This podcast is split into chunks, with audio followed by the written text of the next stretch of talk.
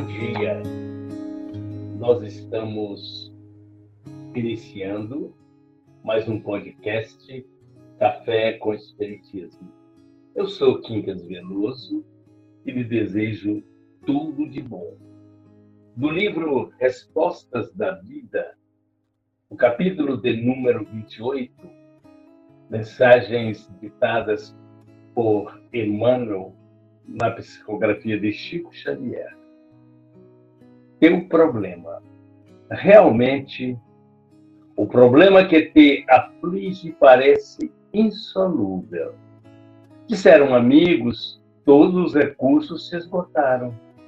Outros repetiram, não tentes o impossível.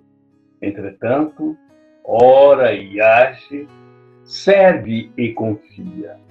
O pessimismo nunca dispõe da última palavra. Espera por Deus e conserva a certeza de que Deus faz sempre o melhor. Quando o momento parece sem solução para nós, e a gente se aflige, se entristece, outras vezes se ira, envolvendo-se numa atmosfera totalmente negativa, parece que uma hora são 24 horas, ou seja, uma hora vale por um dia. Mas é interessante você refletir, primeiramente, que se buscas a serenidade a tranquilidade para raciocinar, para pensar, para ver como resolver o problema, para acreditar mais na bondade do nosso Pai Criador, por certo. Esta paz interior vai lhe permitir divisar os melhores meios possível para a solução do seu problema. Veja, Quantas vezes nós acreditávamos que tudo estava perdido? E com o passar de horas, não vamos dizer de dias, mas de horas, as coisas mudam significativamente.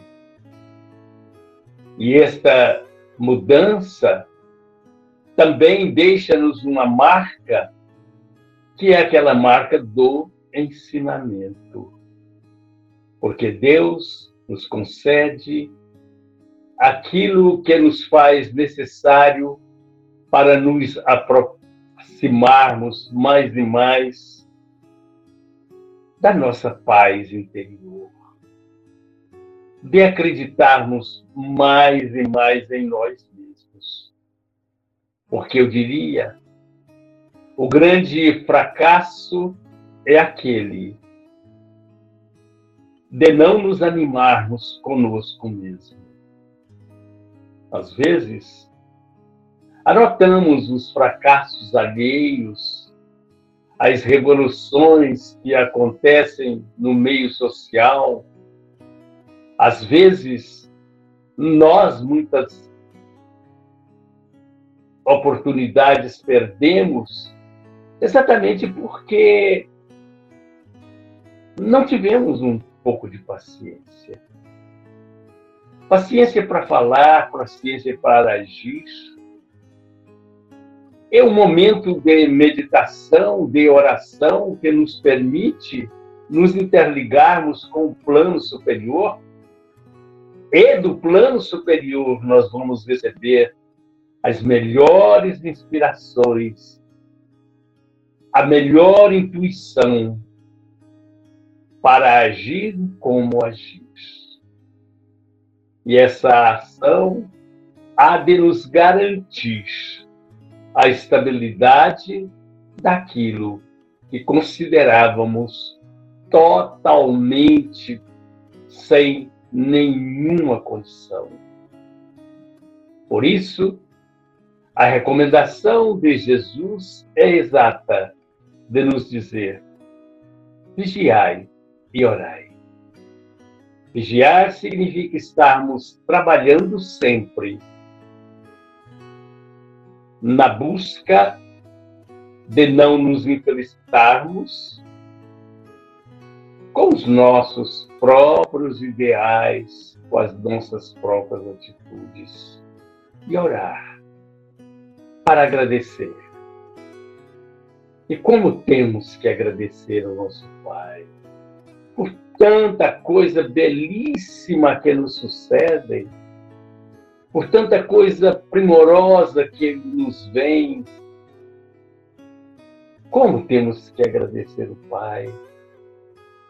E olha, se você vive um momento difícil, se os teus melhores companheiros desertaram-se, se você não conta com a ajuda dos familiares, tenha uma certeza: Deus nunca te desampara.